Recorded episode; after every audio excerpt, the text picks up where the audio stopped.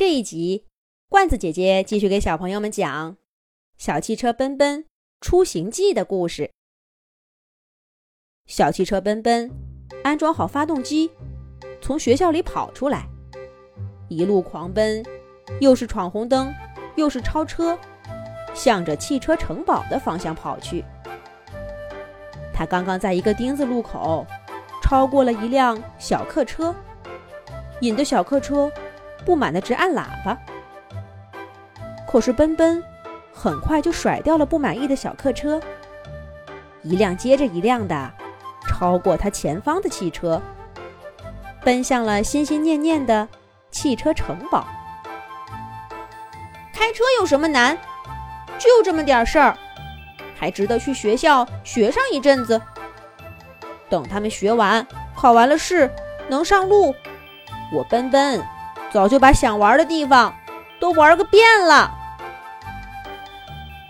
奔奔越想越得意，轮子呢也越来越不安分，一会儿向左，一会儿向右，把个大马路呀当成了他表演的舞台。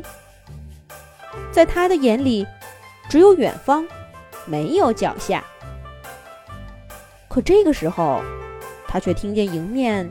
传来急迫的鸣笛声，比刚刚那辆小汽车声音更大、更紧迫。滴滴滴滴滴滴！奔奔把望向远方的目光收回来，只见正前方迎面开来一辆大卡车。这鸣笛声正是卡车发出的。开到人家对面去，还有这么大的喇叭声，真是不讲道理。笨笨刚一这么想，就听见大卡车没好气儿地说：“开反了，逆行了，快回你自己的车道上去！”笨笨再一看呐，可不是吗？自己不知道什么时候开到了左侧车道去。哎呀，不就是反了吗？有什么大不了的？我开回去就是了。奔奔对大卡车的态度很是不以为然，他懒洋洋地踩住刹车，转动方向盘，试图变道。可没想到，一不小心错踩了油门，车身不但没有停下来，反而加快速度向大卡车撞去，吓得大卡车赶紧一打方向盘，急速变道。贴着奔奔的车身开了过去，差那么一点点儿啊，就双双撞出个大花脸来。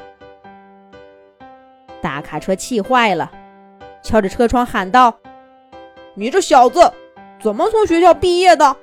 你的老师怎么教你的？逆行还敢踩油门？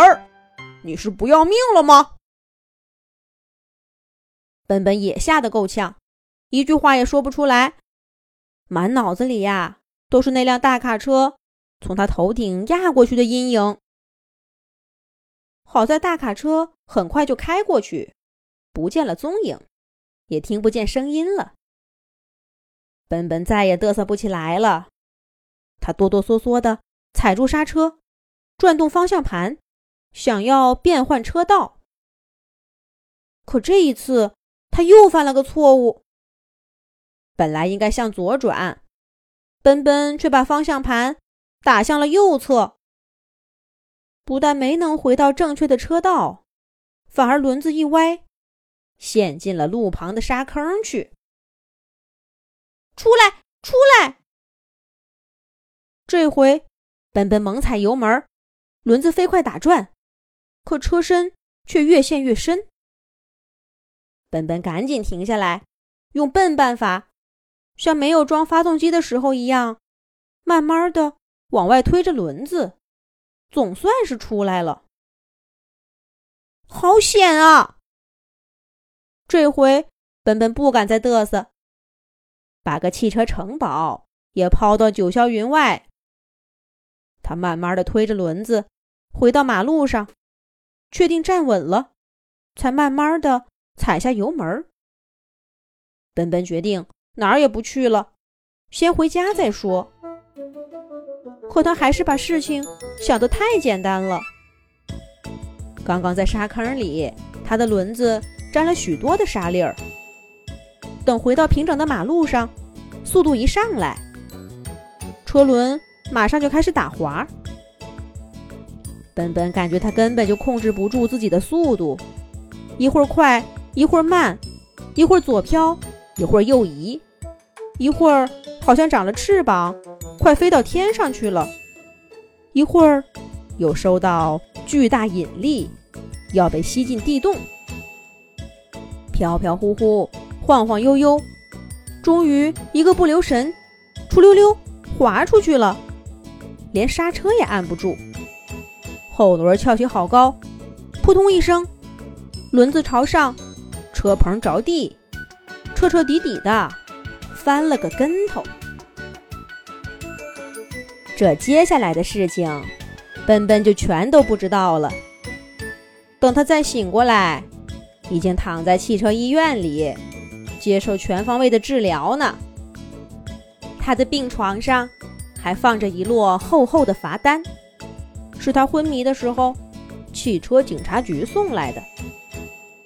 有闯红灯的，有超速的，有逆行的，有违规超车的，还有一封来自大卡车的实名投诉信，要求强制奔奔回学校上学，还特别说明投诉信要复印一份拿给奔奔。